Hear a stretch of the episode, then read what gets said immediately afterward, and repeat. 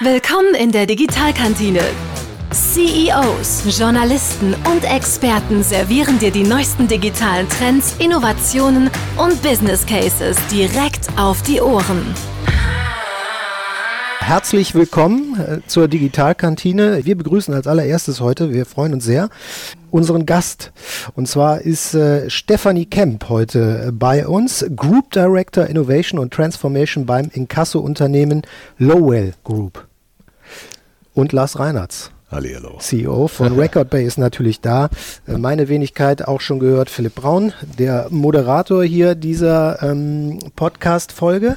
Und äh, das Thema, wo wir natürlich mit äh, Stefanie Kemp äh, drüber reden wollen, ist äh, der Digital Change, Lars. Ja, ganz ja. genau denn äh, sie verfügen über äh, wahnsinniges Wissen, wenn man sich so ein bisschen ihre Vita anguckt, wie viele Unternehmen sie schon durchlaufen haben, wie, wie unterschiedlich die auch waren. Also ähm, ich fand zum Beispiel ganz spannend, dass sie einerseits zum Beispiel bei einem Unternehmen wie Vorwerk waren, äh, dass man äh, als Konsument so Staubsauger, äh, äh, Thermomix und so weiter kennt, aber sie waren auch bei RWE, bei Energy, also bei richtig großen Konzernen. Ähm, und überall haben sie das Thema äh, IT und äh, Digital Change nach vorne gebracht. Was mich da als allererstes äh, interessiert, wie bringt man einen Staubsauger in die digitale Welt? Wie haben Sie das gemacht? Das ist super, ja. Also den Staubsauger haben wir vielleicht zu der Zeit noch nicht digitalisiert. Vielleicht noch mal ganz kurz zu den Jahreszahlen. Vorwerk war von 2006 bis 2012 der digitale Hype, der richtige digitale Hype, wo wir dann auch tatsächlich über IoT-Themen gesprochen haben, der fing dann ja auch erst so in 2012, 13 an. Aber was heißt hier Digitalisierung? Am Ende des Tages versuchen wir Prozesse, Lösungen, Produkte, Services technologisch zu verarbeiten. Und wenn ich den Staubsauger damals selber noch nicht digitalisieren konnte, das eher am Thermomix dann im Folgemodell passiert ist, indem man zum Beispiel einen kleinen USB-Stick an so ein Gerät gepackt hat und dann Rezepte über eine neue Plattform auf diesen Thermomix in diesem USB-Stick automatisch herunterladen konnte, dann war das schon so der erste Schritt der Digitalisierung. Digitalisierung fängt immer dann an, wenn ich mir Gedanken mache, wie ich eigentlich etwas optimaler und zwar in einem digitalen Paket rund anbieten kann. Und der Thermomix bot sich einfach wunderbar dafür an. Ich bin ja nicht mehr bei Vorwerk, aber ich habe im letzten Jahr die Kollegen getroffen im Sommer. Die haben einen Preis beim Digital Leadership Award bekommen. Und interessant fand ich, dass mittlerweile gesagt wird, dass die Online-Plattform, die diese Rezepte vertreibt, fast im Umsatz gleich auf ist wie mit dem Gerät. Und das ist schon faszinierend und so ändert sich auch die digitale Welt. Und das sind genau die Ambitionen, die man hat. Für mich das Spannende auch gerade an dem Beispiel Vorwerk ist, was sagt denn das eigentlich über das Unternehmen Vorwerk aus, dass die zu diesem Zeitpunkt schon auf diesen Zug aufgesprungen sind, Digitalisierung? Ja. Das sagt über das Unternehmen Vorwerk aus, dass sie ihren Kunden verstanden haben. Und das ist genau der Punkt. Denn wenn wir heute über Digitales reden, dann reden wir eigentlich über den klassischen Customer Journey oder dieses Customer Insight zu verstehen, was braucht mein Kunde. Eins darf man vielleicht dabei nicht vergessen. Wir reden heute über die Definition einer Persona. Das ist ein Stück die Methode in der Digitalisierung, zu verstehen, für welche Zielgruppen und wo haben diese Zielgruppen Touchpoints mit neuen Services kann ich eigentlich erreichen. Und in der Vorwerkunternehmung ist interessant, dass sie natürlich hier die Rentnerin, also die Hausfrau, genauso gut erreicht, die überhaupt nicht digital ist, wie die ganz jungen Leute. Und sich genau in diese Fälle reinzuarbeiten und zu verstehen, was die Anforderungen sind. Und das ist eine große Herausforderung für die heutigen Unternehmen, ähm, ich gehe jetzt mal so in die, ich sag mal, in die digitale Infrastruktur. Ähm, ich kann eine kleine Anekdote erzählen. Meine Mutter las vor einem Jahr oder vor zwei Jahren, dass die Deutsche Bahn ab sofort nur noch E-Tickets machen möchte, digitale Tickets. Und dann komme ich sie besuchen, sitze in der Küche und sage so, du, ich kann morgen keine Bahn mehr fahren. Ich sage, warum nicht? Ja, kann er keine digitalen Tickets ziehen. Ich brauche ja immer noch das Papierticket. Das heißt, mit solchen Ansprachen ist man natürlich auch schnell dabei, eine bestimmte Kundengruppe zu verlieren. Und das ist, glaube ich, diese Parallelität, die wir bauen müssen. Und das ist die Kunst, die wir heute noch haben. Ich würde mal vermuten, ich wette, in 30 Jahren sieht das komplett anders aus. Dann hätte man gar kein Problem mehr, nur noch digitale Services anzubieten, weil das natürlich auch ein Trend in einer bestimmten Generation ist. Ähm, ja, Lars, du hast jetzt äh, viel gehört, äh, besonders über den äh, äh, Consumer. Ähm, wie greift ihr das Thema bei euch auf, wenn ihr an solche Lösungen rangeht und die entwickelt? Ja, es ist äh, ein sehr, sehr schönes Beispiel, finde ich, äh, von der Mutter mit dem digitalen Ticket. Ähm, es findet ja schon ein Wandel statt, dass auch ältere Menschen immer Smartphone-affiner werden. Also es ist, glaube ich, auch schon sehr auf dem Weg, muss man einfach auch sagen. aber gerade eben diese Ansprache, sich in den Kunden reinzuversetzen und zu überlegen, ähm, wie schaffe ich dem die, die einfachste ähm, die einfachste Lösung für sich, dass es wirklich auch einfach nutzbar ist und das hängt sehr von der Usability ab, wie ich Sachen konzeptioniere, wie ich Software äh, aufsetze. Es geht gar nicht mehr um die, die Technik dahinter, weil es gibt immer bessere Frameworks, immer bessere Sachen, die man nutzen kann es, das Konzept und die Art und Weise, wie man Software äh, darstellt, macht unheimlich viel aus. Das haben wir gesehen beim Apple iPhone, das war das erste Mal, wo das wirklich groundbreaking war, weil ähm, ich habe letztens ein ganz interessantes Buch gelesen, kann ich jedem nur empfehlen, das neue raus von so einem Software-Engineer bei Apple, der äh, mal beschreibt, wie die diese Tastatur entwickelt haben. Das ist so faszinierend, wie viel Detailarbeit und wie viel ähm, geniale Algorithmen dahinter stecken, dass wir heute auf einem gläsernen Screen einfach tippen können. Und das empfehle ich absolut jedem, was zu lesen. Wir können das ja vielleicht mal in die Podcast-Notes hinten nochmal reinschreiben, gerne. weil das ist ein echter Lesetipp. Und da merkt man erstmal, wie wichtig das ist, sich eben genau in diesen Kunden reinzuversetzen und sagen, was macht der für Fehler, was kann ihm passieren, wie mache ich ihm das Leben leicht. Und da sieht man, was hinter so einem Erfolg wie so einem iPhone eigentlich steckt. Und das ist eben die Arbeit, die heute eigentlich jeder äh, machen muss, der der Software zum Kunden bringt, um halt eben auch seine, seine Modelle irgendwie zu präsentieren oder seine Produkte zu präsentieren. Ähm, viele Produkte werden ja auch immer digitaler man schaut sich einfach mal an den Erfolg der Apple Watch, die mittlerweile Rolex als größten Uhrenhersteller überholt hat. Ne, hat auch keiner mit gerechnet, haben alle gesagt, ach nee, tragen alle Schweizer Uhren, kein Problem. Ja, ja. Ne? Das macht das. Und jetzt mittlerweile sieht es mal ganz anders aus. Die Uhr entwickelt sich gerade zu einem ganz, ganz neuen Produkt, was auf einmal ganz andere Features hat. Wenn man eine Herzrate messen kann, was mir gesundheitlich hilft, was meine Gewohnheiten steuern kann. Und da, äh, da sieht man eben so einen großen Produktwandel. Und ich finde, der Thermomix ist auch ein, genau so ein Beispiel. Ja, früher Herd, Topf, Löffel, kochen irgendwo gab es ein Buch. So, und dann haben die Leute gesagt, ach, die Leute werden immer Kochbücher haben. Ne? Und das hat sich ganz, ganz schnell transferiert. Disruptierte. Und, sich, ja. und disruptiert sich jetzt. Und jetzt ist es auf einmal völlig normal, dass die Leute mit dem iPad am, am Herd stehen und sagen, ach ja, ich gucke mal eben bei chefkoch.de, wie geht denn das mit der Bolognese hier? ja, der, der Consumer oder der Konsument, äh, der ist natürlich die eine Seite der Medaille. Wenn Sie aber äh, natürlich äh, bei großen Unternehmen für die IT-Strategie äh, zuständig sind, dann zieht sich das natürlich nicht nur äh, vorne zum äh, Endkunden, sondern das zieht sich bis nach hinten, sage ich jetzt mal, äh, in die Buchhaltung oder vielleicht auch, äh, ich sage jetzt einfach mal zum Hausmeister. Ähm, wie gehen Sie, wenn Sie bei einem neuen Unternehmen dann eben anfangen und sagen, hier muss ein Digital Change gemacht werden, wie gehen Sie daran? Hören Sie sich erstmal äh, im Unternehmen um, gucken sich das ganze Gebilde an und versuchen erstmal einen Zugang zu den Menschen zu kriegen und äh, daraus zu kriegen, wo ist der Pack an oder wie funktioniert sowas? Ja. Äh, in der Tat ist es so, dass eine IT-Strategie klassisch äh, in den alten Formen und die Begriffe sind heute noch gültig. Du hast das gerade so schön formuliert und wir bleiben beim Du. Ja, ich fühle mich ja. jetzt immer schon so alt, okay. wenn du in dieser Startup-Szene mich dann wieder siehst. Ähm, Geht es natürlich immer erstmal darum, die Umgebung einfach mal zu erfrischen und sagen, wo sind eigentlich die Möglichkeiten. Aber die IT-Strategie an sich hat natürlich heute immer noch die Kernbotschaften, dass ich die Architektur verstehen muss. Sprich, wie modern sind zum Beispiel auch, wir reden da von der Legacy-Struktur, also von den Backend-Systemen, wie kom viel Komplexität ist da drin. Große Herausforderung als erstes ist immer Komplexität zu beherrschen. Jetzt muss man sich die Jahre mal angucken, mal, also jetzt in meinem heutigen Unternehmen haben wir noch eine alte AS400. Da kannst du nicht mehr allzu viel, ja, auf den alten Lösungen noch digitalisieren. Du musst dir überlegen, baust du vielleicht Zwischenplattformen ein. Und diese Zwischenplattformen, wir reden da heute klassisch über die API-Portale. Ne? Das ist das, was, ich sag mal, Salesforce à la Couleur macht. Ne? Die bauen also nicht mehr ein integriertes System, sondern die bieten dir 1000 Apps an in einem Portal, ja, die für jede Funktionalität notwendig ist. Das ist das erste Mal zu prüfen, geht es überhaupt. Dann, glaube ich, das Allerwichtigste ist, Geschäftsmodell zu verstehen. Äh, dieser digitale Hype, den wir in den letzten Jahren durchmachen, treibt manche Unternehmen in den Wahnsinn. Dann bauen die eine App.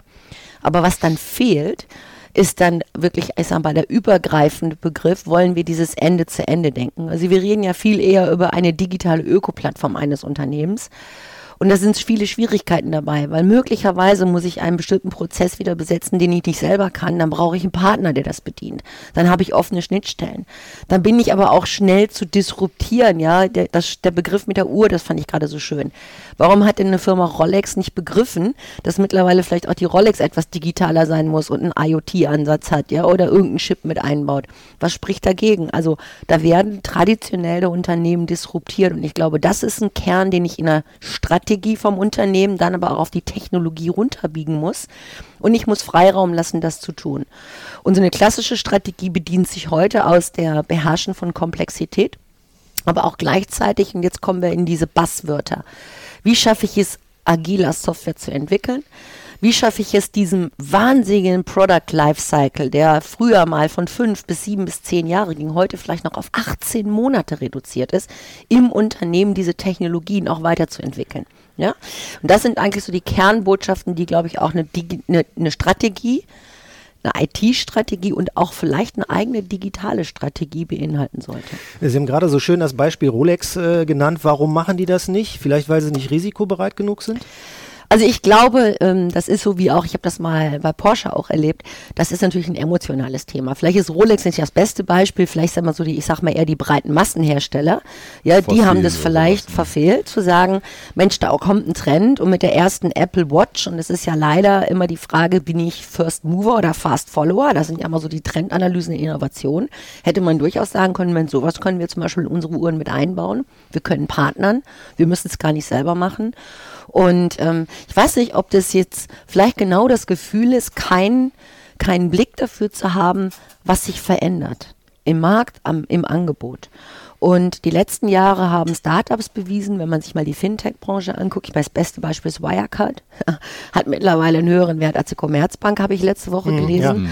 Ähm, da muss man sich schon überlegen, ähm, was muss ich jetzt vordenken, um möglicherweise genau so einem Trend entgegenzuarbeiten, beziehungsweise meinen Kunden, mein, mein äh, Produkt- oder Serviceportfolio anzupassen und zu erweitern. Und genau das ist diese Lösung zu sagen, ich muss viel testen.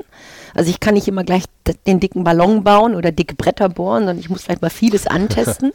und zwar immer direkt an meinem Kunden, an meinem Service, an dem Prozess, um zu sehen, das funktioniert. Und ich glaube, das ist eben entscheidend, das ist eine eigene Methodik, eine eigene Kompetenz, die im Haus entwickelt werden muss.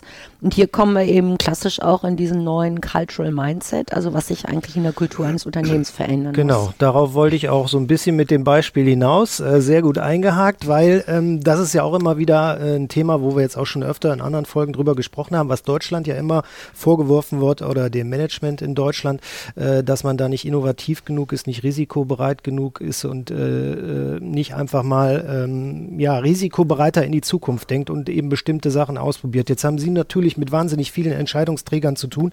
Können Sie das so bestätigen, dass es das äh, so gibt? Ich habe jetzt gerade noch einen äh, schönen Artikel im Manager-Magazin äh, gelesen. Da hieß es, äh, früher hieß es ähm, Nieten in Nadelstreifen ja. in den 80ern und jetzt heißt es digitale Nieten in Nadelstreifen. Ja. Oder das sollen wir zumindest verhindern. Haben Sie denselben Eindruck?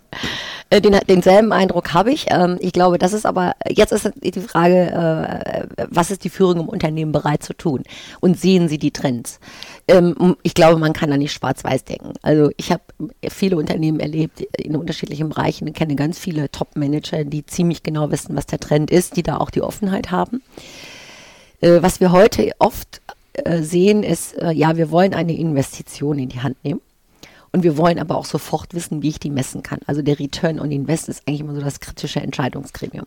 Und ich glaube, wenn man in der Digitalisierung nicht wirklich direkt von Anfang an ein konkretes Geschäftsmodell sieht, dann muss man auch, wie das eben früher auch war, nannten wir früher, wie hieß es früher, RD-Budget, also mhm. Research and Development. Das waren so früher die Innovationsabteilung.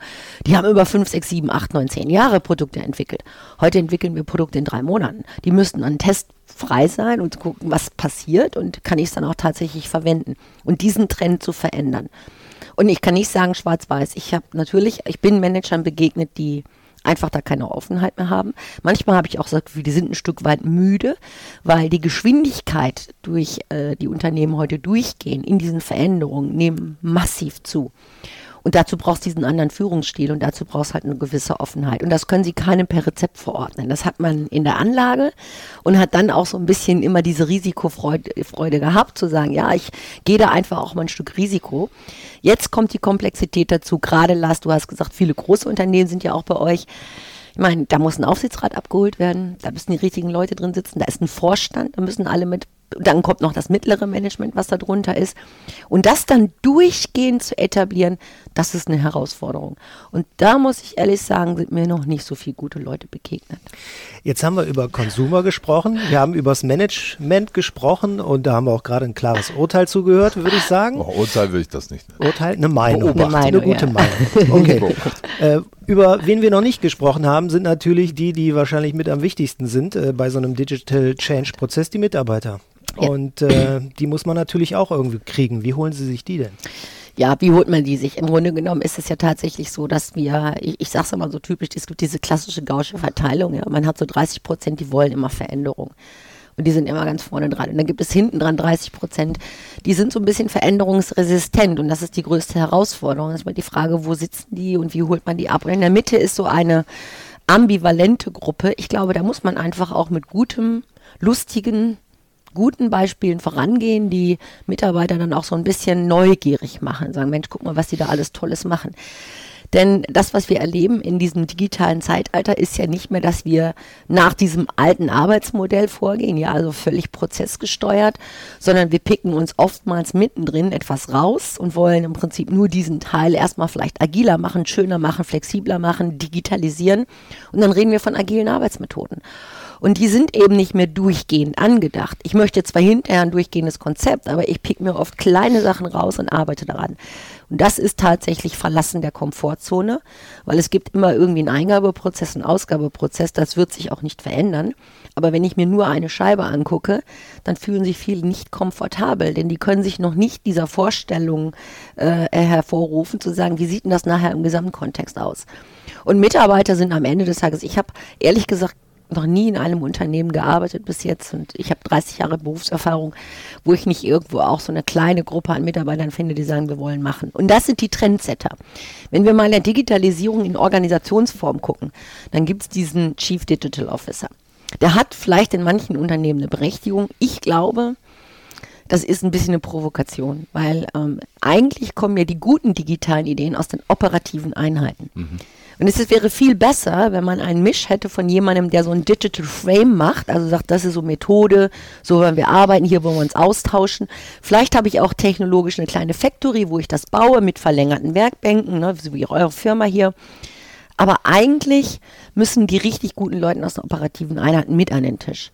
Bei uns ist es der Digital Leader Circle. Das heißt, wir haben repräsentativ Leute aus den Business-Einheiten sitzen, die digitale Ideen mitentwickeln.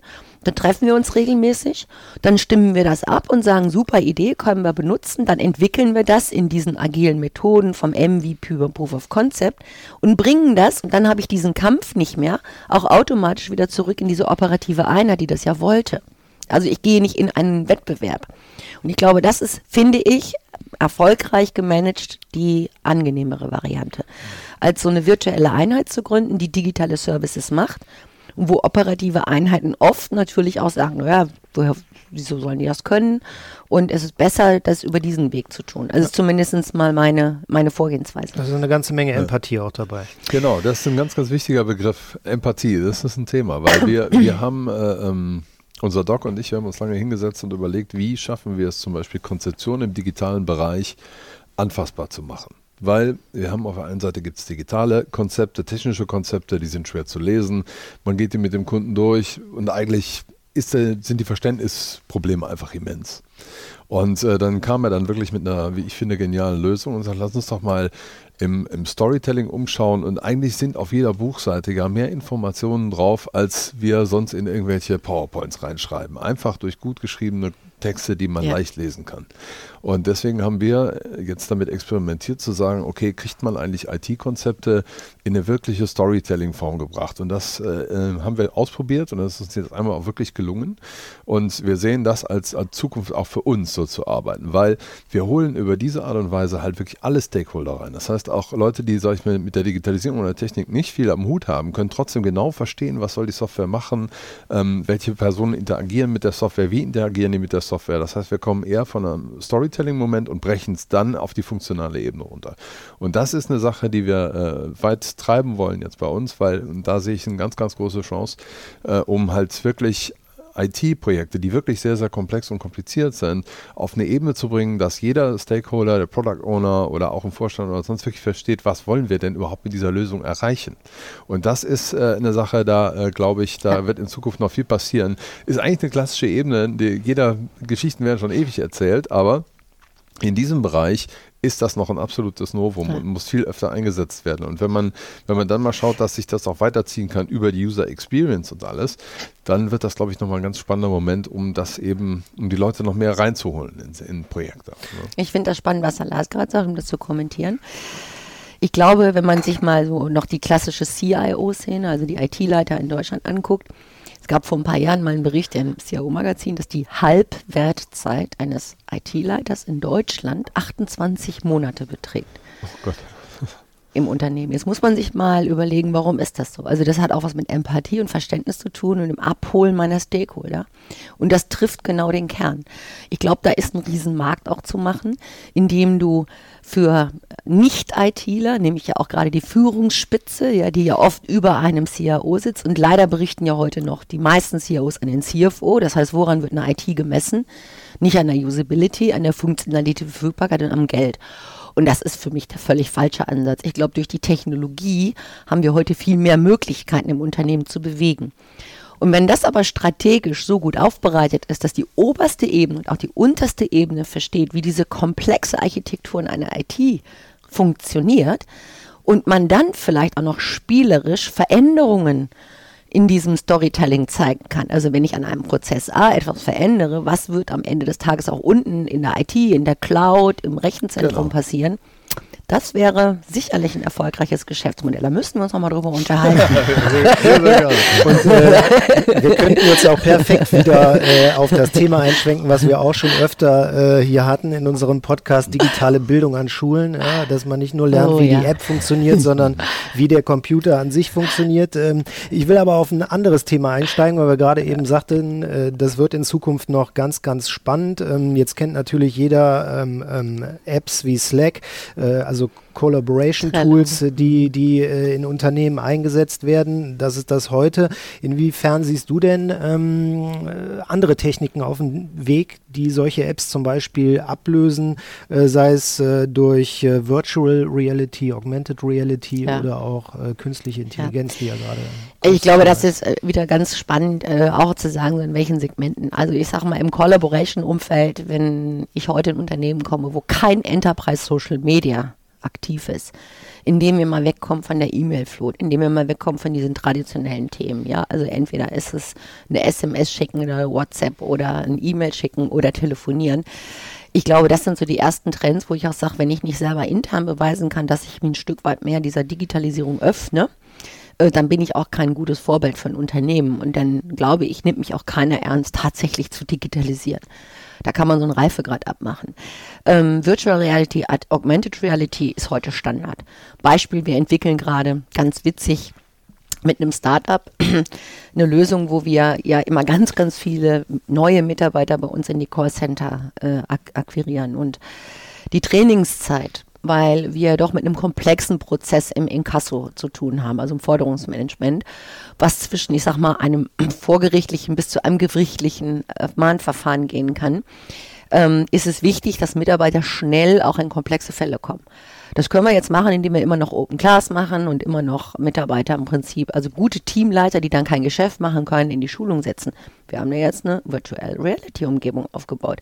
Das Interessante ist, du kannst diesen kompletten Prozess inklusive der IT-Systeme, die du vor dir hast, den Schreibtisch simulieren, sämtliche Papiere und du kannst natürlich extrem schnell interaktiv in dieser Virtual Reality Umgebung mit den richtigen Systemen hinten dran, in dieser Intelligenz zu sagen, wenn ein mit, also wenn ich jetzt einen, einen Inbound Call, ja, mal artificial nachbilde und ich dann merke, was der Mitarbeiter darauf sagt, Dahin kannst du steuern, ob du den Einzelfall schwerer machst oder leichter machst. Was wir in Deutschland nicht machen dürfen, ich darf es nicht messen. Das heißt also, ich darf natürlich jetzt nicht überwachen und sagen, ah, jetzt weiß ich, der Mitarbeiter kann ganz komplexe Fälle schon bearbeiten und der ganz einfache. Das wollen wir auch gar nicht. Aber was wir tun ist, ähm, Employer Branding, auch so ein Thema ne, in der Digitalisierung. Wenn der so eine Brille nach Hause kriegt mhm. und das zu Hause erzählen kann, guck mal, was an einem coolen Unternehmen ich arbeite dann hat das natürlich nochmal eine ganz andere attraktive Seite für einen Mitarbeiter, für uns auch zu arbeiten. Also man kann da Digitalisierung 360 Grad denken. Also du kannst in alle Bereiche, in die Technologie, in Mitarbeiter, in Prozesse, in Regulierung, du kannst eigentlich für alles was tun. Und ich mir ist wichtig, dass wir das genau immer angucken, wenn wir eine Lösung bauen, wo überall habe ich so einen Undock. Wenn ich das unserem Klienten erzähle, den großen Lieferanten, die uns Forderungen übergeben, da sagen die auch, boah, wie toll ist das denn? Wenn ich da heute sagen würde, ich habe kein Online-Portal, dann würden viele glauben, naja, wenn die immer noch per Telefon und Brief arbeiten, ist das nicht trendy. Warum? Also ich meine, es hört sich mega cool, mega spannend an und auch äh, mega fortschrittlich, aber trotzdem äh, schwingt bei dem Thema äh, in der öffentlichen Diskussion ja auch immer, besonders in Deutschland, die Angst mit. Die German Angst. Warum? Ich glaube, es ist einfach so, dass, ähm, und das muss man vielleicht auch sagen, äh, natürlich die Presse da ihr Gutes zutut. Also, wenn man, ich lese ja auch jeden Morgen, weiß ich gar nicht, Panorama von T-Systems und NTV. Und ich meine, wenn du dann auf das Digitale gehst, dann werden im Prinzip Artikel verheizt, die ähm, sich anhören, als wenn ich da kriminelle Fälle vorstelle. Du siehst keinen einzigen Artikel morgens, der wirklich ein absolut positives Beispiel hervorhebt. Es geht immer um Attacke, es geht um Datenklau, es geht um äh, äh, ja, genau. es geht um Kriminalität im Internet und damit schürt man Angst und ich glaube, das ist die German Angst, ja. Und ich meine, wir müssten mal das Ganze umdrehen und jeden Morgen ein Blatt entwickeln, in dem wir 100.000 Superfälle aufbringen, die sicher sind, die geschützt sind, die nach Arbeitsrecht gehen, nach Arbeitsschutz gehen, die die Security aufhalten, die Datenschutz berücksichtigen, die die DSGVO, also die Datenschutzgrundverordnung berücksichtigen. Das schreibt doch keiner. Was das ich, ist ja nicht interessant. Was ich ja, auch vielleicht auch noch eine interessante Ergänzung. Ja. Ich habe letztens so einen, äh, auch einen interessanten Podcast gehört äh, mit Jürgen Schmidhuber. Der ist einer der größten Köpfe der künstlichen Intelligenz und der hat auch nochmal dargestellt, dass ganz, ganz viele der Algorithmen, die heute verwendet werden in der künstlichen Intelligenz, aus Deutschland stammen. Das sind alles deutsche Patente. Ja. Und äh, wir auch autonomes Fahren, da liegen mit die meisten Patente liegen in Deutschland. Und ne, da wird immer erzählt, ja, Silicon Valley weit vorne, alle ganz weit vorne, die nutzen quasi unsere Algorithmen, um äh, ihre Übersetzer und äh, autonomes Fahren an den Start zu ja. kriegen. Das ist eine Sache, die auch mal erwähnt werden könnte. Ne? Aber es also ist auch so typisch deutsch, sind stark, ja. dass man sich immer eher in, äh, ins Negative, wie schlecht ja. man ist, äh, rein diskutiert, anstatt immer mal wieder die positiven. Tatsache äh, ist, die anderen verstehen besser, aus diesen tollen Ideen und Patenten äh, Geschäft zu machen. Und das ist eine Sache, die, die, glaube ich, in Deutschland noch viel, viel mehr forciert werden müsste, dass man sich anschaut, was machen die Universitäten, was machen hier die schlauen Köpfe und wie können wir das über irgendwelche Thinktanks in, in tatsächliche Modelle gießen, um selber den äh, Profit mitnehmen zu können für unser Land. Ich meine, das müsste ja Also die gehen. Erfahrung aus unserer Sicht, wenn, als wir im Silicon Valley waren, ich meine, man muss einfach mal sehen, was so auch die Startups oder auch die Berater zu der Zeit, die diese Touren gemacht haben, natürlich auch sagen. Ich meine, kannst natürlich in den USA bei 200 Millionen Menschen so eine Lösung ganz anders ähm, skalieren. Ne? Also du hast eigentlich einen viel breiteren Zugang. Und über diese Menge hast du einfach auch nochmal ganz andere Feedback-Möglichkeiten. Grundsätzlich glaube ich schon, dass wir ausbildungstechnisch da absolut auf der Höhe sind wir sind natürlich im, im Vergleich zu USA oder zu dem Silicon Valley und ich meine, das ist ja immer so die Creme de la Creme. Die haben es geschafft, eine eigene Community zu bauen und Netzwerken ist nun mal leider auch in diesem Thema alles. Weil wenn man dann mal tiefer drin ist oder mal vor Ort ist für ein paar Wochen und sieht, wie schnell gute Kapazitäten von den großen Trendsettern ja von A nach B wechseln, weil die eben ein ganz spezielles Skill haben. Und wir müssen jetzt auch äh, lernen, nicht mehr zu breit aufgestellt zu sein. Du hast gerade schön dieses Wort Design, Usability genommen. Ich meine, wenn ich heute nichts Gutes designe, dann brauchst du dahinter keine tolle Lösung bauen, weil wenn genau. das vorne nicht ankommt, hast du verloren in der ersten Sekunde. Das heißt, wenn wir heute ein Proof of Concept starten, dann ist die wichtigste Funktion für mich ein Designer. Weil ich muss erstmal das Bild schaffen, den Catcher schaffen und dann kann ich mir überlegen, wie die Technologie dahinter aussieht. Ja. Das ist so, das ist so die Key und ich glaube, das können wir von anderen lernen, weil wir, ich muss mich selber nochmal daran erinnern, ich weiß noch, als wir äh, bei, bei RWE Innogy den Innovation Hub aufgebaut haben, ähm, und wir dann damals ja schon ganz früh, da kam ich gerade zu RWE schon eine äh, Smart Home Lösung hatten. Und die war toll. Also technologisch war die einwandfrei. Das war das Beste, behaupte ich, was es auf der ganzen Welt gab war leider nur nicht zu benutzen, weil Lieschen Müller wusste nicht, wie sie den Heizungsknopf austauschen sollte. Und dann konnte man hinterher am Design noch arbeiten. Aber das ist so auch dieses typische Deutschsein. Ja, wir bauen hinten eine super Qualität und vorne dran vergessen wir, dass das keiner benutzt in der Vielfalt. Ja? Natürlich schade. Das war jetzt mein Joke, bitte. Ja, also die IoT-Plattform von RWE ist nach wie vor super. Also ich bin ja selber Nutzer davon und äh, genießt das auch, dass wir nachher natürlich im Design was getan haben. Aber das war so ganz typisch. Wir haben uns, und was kam dann? Damals kam die Google-Lösung Nest mhm. mit vier Funktionen und die hat den Markt erobert. Tja. Ja? Keep it simple. so kann es laufen. Super Geschichte auf jeden Fall. Ähm, ich gehe nochmal auf das Stichwort Netzwerken ein, weil Sie ja auch in der Initiative Digitale Wirtschaft der NRW-Regierung, der Landesregierung sind. Ähm, und äh, War war. Aber ähm, Sie kennen sich natürlich dann auch äh, aus mit den Hubs, die hier entstanden sind. Ähm, was ja. würden Sie sagen zum Digitalstandort äh, Standort Nordrhein-Westfalen? Ja. Jetzt bin ich wieder in Sie gefallen. Ja, ich gerade, ja ist nicht ja, so. 50 Cent ins Ja, genau, ins Digitalkantinen ja. äh, Nein, also ich glaube schon, äh, da sind wirklich gute Ideen. Ähm, man kann jetzt äh, wieder sagen, ah, was ist negativ. Also der positive Aspekt ist tatsächlich, und das war auch noch, als ich im Beirat war und Herrn Dünn, haben wir diese, äh, diese Hubs gegründet. Super Initiative, weil ich glaube schon auch, dass das Magneten sind. Wir haben mittlerweile ja sechs allein in NRW. Wenn man dann auch guckt, ähm, jetzt mit Herrn äh, mit äh, dem nächsten Beirat, Pink, ja, Pinkwart, Herrn Pinkwart, genau, ähm, gibt es jetzt auch diesen Ausruf, dass wir NRW Valley bauen. Ne? Und ich glaube auch, ah, die richtigen Leute und die guten Ideen sind da. Ich würde mir noch wünschen, es wäre ein bisschen durchgängiger. Du hast vorhin selber angesprochen, Schulen, Ausbildung, was man in der Politik erlebt. Und ich glaube, das ist mein einziger Kritikpunkt, weil ich glaube, die Überlegungen sind gut, die Beiräte, die gegründet werden, sind gut, die richtigen Leute sitzen da drin. Dass man es aber, so wie ich auch denke, eine digitale Ökoplattform baut, die durchgehend ist. Es kann nicht sein, dass ich eine Unternehmensgründung online schaffen kann, aber für die Steuernummer wieder alles manuell machen muss. Ja, also da passen zwei äh, äh, zwei äh, wie nennt, Ministerien nicht sauber ineinander, also die nicht integrativ arbeiten. Ich hätte mir schon gewünscht, dass wir ein Digitalministerium bekommen, das wie wir Unternehmen auch in der Matrix arbeiten, eben auch auf, auf politischer Ebene in der Matrix arbeiten. Das können wir ja. Das heißt, jedes Ministerium hat eine gute Idee und droppt das dann beim Digitalminister und würde dann im Prinzip eine durchgehende Lösung bekommen. Könnte man machen. Muss das man nur wollen. Ein ganz dickes Brett, würde ich sagen. Also das ist in Deutschland immer ein theoretisch. Brett, theoretisch also, ne? ja. Ja. also hört sich total sinnvoll an, äh, würde wahrscheinlich auch sehr, sehr viel nutzen, aber bis das dann äh, in der Wirklichkeit wieder umgesetzt aber ist. Aber das ist wirklich auch eine Frage, ähm, die ich mir immer stelle. Jeder sagt das und ich, ich glaube ja an die äh, Kraft der Worte. Wenn jeder sagt, es ist schwierig und es ist nicht zu machen, dann passiert es nämlich auch nicht. Genau, man muss also, es einfach mal machen. Genau, ich denke, ja. man muss einfach mal ja. den Schritt gehen und äh, sowas anfangen.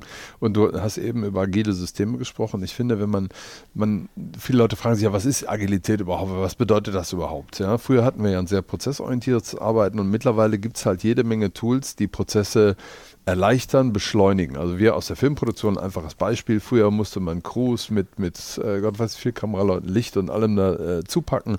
Heute nimmt man sich eine, eine Sony-Kamera, die kann in, in, dunkelstem Licht wunderbare Bilder abbilden, ohne dass ich einen LKW voll Licht irgendwie mieten muss oder sonst was tun muss oder eine Crew von zehn Leuten brauche. Das heißt, die, die Digitalisierung, äh, dadurch kommt eine Liberalisierung der Mittel und das mhm. gleiche gilt auch für die äh, Produktivität. Von Projektmanagement über ähm, ja, Planungsprozesse, Abrechnungen oder Salesforce hast du eben erwähnt, die einem eigentlich für jeden Geschäftsprozess eine Lösung bieten. SAP ist genau das gleiche Beispiel. Äh, machen einfach die Leute viel, viel schneller und agiler. Und wenn man jetzt aufhört äh, zu kontrollieren bei den Leuten, sondern zu sagen, Input, Output hast du eben schon erwähnt, sondern ich erwarte von dir, das und das und das löst in der und der Zeit bis da und dahin. Und hier sind ein Haufen Mittel, die kannst du nutzen und mach mal schön. So, und das, das ist der Weg, wie man da hinkommt. Und das ist genau die Geschwindigkeit. Weil wenn man sieht, wie schnell können wir heute eine Reise buchen über unser Smartphone, meine Frau macht alles über ihr Smartphone, das ist völlig faszinierend. Ja. Ähm, in welcher Geschwindigkeit, wo man früher ähm, Prospekt geholt, ja. ne? dann wieder angerufen und nochmal vorbeigegangen und so. Ne? Also wie sich diese Prozesse, Buch bestellen oder was, was ich alles beschleunigt hat. Und so ist es auch in der Arbeitswelt. Aber wir müssen viel mehr mit Input-Output-Prinzip arbeiten und zu sagen, okay, ne, das ist dein Ziel, das sollst du machen, in der und der Zeit mit den, den Möglichkeiten und den, den Mitteln. Und da muss ich den Mitarbeitern auch mal vertrauen. Und mal sagen, ja. das machen die schon. Das ist das Schlagwort, ja? Vertrauen. Ja, und dann kann man auch äh, irgendwann mal ähm, die Behörden auch in den Griff kriegen, wenn man das mal so macht. Frage, äh, vielleicht eine der letzten Fragen. Ähm, inwiefern glaubst du, dass es in naher Zukunft einen digitalen Weltmarktführer aus Deutschland gibt? Oh, schwierige Frage. Wünschenswert wäre es, meine, das echte letzte Beispiel, was wir in den letzten 30 Jahren hatten bei SAP. Mhm. Ähm, die auch sehr gute Zahlen gemacht haben. Immer noch, immer, immer noch. Sehr, und sehr auch durch ihre Mittel natürlich flexibel darauf reagieren können, Portale zu bauen und auch äh, das, was du sagst, eben auch diese Trendsetter nicht mehr Kontrolle, sondern Orientierung zu geben und Leuten kreativen Freiraum lassen. Mhm. Ganz ehrlich, ich, äh, wenn ich es auf Europa sitzen dürfte, wäre es mir lieber, dann glaube ich schon, dass wir irgendwie einen bauen könnten, in Europa fällt mir spontan, ehrlich gesagt, keiner ein, den ich jetzt als einen maximalen Trendsetter sehe. Wenn wir mal in die in die Cryptocurrencies gehen, da kann man nochmal drüber reden, weil da passiert ja gerade auch viel. Mhm. Da bin ich zwar kein Profi, aber da sehe ich natürlich extrem viel Bewegung, ja, wie die Derivate ersetzt werden am Markt und ähnliches, wenn wir über Tokens sprechen. Aber so einen klassischen digitalen Trendsetter schwer. Schwer. Okay, haben wir auf jeden Fall noch was zu tun, wenn wir aus der Folge rausgehen, den deutschen digitalen Weltmarktführer zu bauen. Eine, eine Geschichte muss ich noch angreifen. Eigentlich hätte ich als guter Journalist damit äh, einsteigen müssen, aber ich finde äh, ich finde das Thema eigentlich auch irgendwie, muss ich ganz ehrlich zugeben, doof. Du bist eine Frau und bist IT-Leiterin. Dieses Klischee, dieses Klischee hätte ich direkt am Anfang bedienen ja. müssen. Ich wollte es nicht, weil ich es einfach doof ja. finde. Aber inwiefern würdest du sagen, das ist was Besonderes? Ja, es ist in der Tat, ich sag mal, prozentual in der Technologie noch was Besonderes, auch äh, Frauen zu bekommen. Es gab, ich bin jetzt 30 Jahre da und ich war ja mal Kinderkrankenschwester, also nochmal eine besondere Nummer, dass ich dann aus dieser medizinischen, aus diesem medizinischen Bereich in die IT gewechselt bin. Leidenschaft. Und ich gebe zu, als ich angefangen habe, so ganz klassisch in der IT zu arbeiten, war IT schon noch sehr einfach. Ne? Also ich kam ja noch gerade so aus dem Lochkartenprinzip, ja, so die ersten IBM 386er, ja, die noch wirklich schwarzen Bildschirm hatten. MS-DOS, IBM, DOS waren die zwei Betriebssysteme, die es am Markt gab. Ja, es gab noch die Mainframe dann nebenbei erst zwei Jahre, als, na, nachdem ich eingestiegen bin. Nein, das stimmt nicht. Es gab die AS400. Fünf Jahre, nachdem ich in den Markt eingetreten bin, gab es erst die ersten Unix-Systeme. Ja, also das muss man einfach auch mal in der Realität sehen, wie sich das entwickelt hat. Also wenn man früh anfängt, hat man schnell natürlich ein Gefühl dafür, was entwickelt sich, wie geht es weiter. Ich habe auch mal programmiert. Wenn ich mir das heute angucke, wie komplex das ist, und ähm, wie äh, wichtig Naturwissenschaft dahinter ist, ja, diese klassischen MINT-Berufe, von denen wir reden. Und man sieht heute den Trend, dann werden da vielleicht auch Frauen noch so ein bisschen in der Ecke gedrängt. Und wenn ich jetzt ein bisschen auch noch Werbung machen darf, weil ich Gerne. bin ja auch noch Mitglied des IWIL, Initiative Women into Leadership. Ähm, durch eine sehr, sehr nette äh, äh Kollegin bei Kienbaum initiiert ist es heute ein Verein, der sich aus einzelnen Mitgliedern, Unternehmen verbindet und was wir versuchen, ist auch äh, Frauen wieder stärker in diese Leadership-Position zu bekommen. Da haben wir es einfach auch noch ein Stück schwer. Und das hat was mit Mut zu tun. Das hat was auch oft mit dieser Situation zu tun. Irgendwann kommen die Kinder, also dieses klassische Familienmodell. Äh, ich glaube, da muss es von beiden Seiten so ein Zusammenrücken geben, dass man eben Frauen, und das ist ja das Schöne an der neuen Arbeitswelt, die neuen Arbeitszeitmodelle, wie viel auch ich heute schon von zu Hause arbeiten kann. Ich glaube, das alles kommt damit rein, dass man es trotzdem tun kann. Und es gibt viele Frauen in der IT, aber eben klassisch eher in diesen Steuerungsthemen, also in der Governance, in Projektmanagement, äh, in den klassischen Service-Themen, aber ganz wenig in der Technologie und ganz wenig heute leider auch noch in der Informatik, also in der Programmierung. Mhm. Ja, und der Trend wird nicht besser am Augenblick. Aber deshalb, da muss ich dann noch mal ein bisschen nachbohren. Wie ist denn bei dir die Leidenschaft entstanden dafür überhaupt? Ich kann es dir nicht sagen, aber ich glaube, erfolgreich wird man immer nur, wenn man Spaß an Dingen hat. Und mich hat damals getrieben, ja. ich habe ich weiß gar nicht, wie das funktioniert. Und dann fand ich das toll, dass ich mit drei Befehlen plötzlich im IBM-DOS ja was bewegen konnte. Und dann konnte ich so eine erste Batch-Datei bauen. Und das waren so die Anfänge einer Programmierung. Das ist wie eine neue Sprache lernen. Und das kam dann einfach, das ist einfach da, glaube ich. Ja. Also haben wir das Thema Weiblichkeit in IT-Berufen auch noch äh, gemacht. Ich bin auch ganz froh, dass wir es gemacht haben, weil ich es auch wieder sehr interessant dich, fand. Ja. Und äh, wie gesagt, wenn du nochmal äh, weibliche Leader hast, immer gerne vorbeischicken. Also sehr wir in der Digitalkantine sind natürlich offen, auch für weibliche Führungskräfte, weibliche ITler dürfen gerne alle vorbeikommen. Von meiner Seite aus ich hatte mir eine Liste geschrieben, die habe ich wieder nicht gebraucht. Hat sich wieder alles äh, von alleine ergeben. Äh, habe ich soweit alles abgehakt. Wenn euch noch was fehlt. Es war ein super schönes Gespräch. Ja, ja, danke euch. Super interessant. Und ich glaube, es wird den einen oder anderen da draußen auch einen Ticken weiterbringen. Und das ist der Sinn der Sache. Dankeschön. Danke, Stefan Danke, Kemp. Ciao. Ciao. Die Digitalkantine.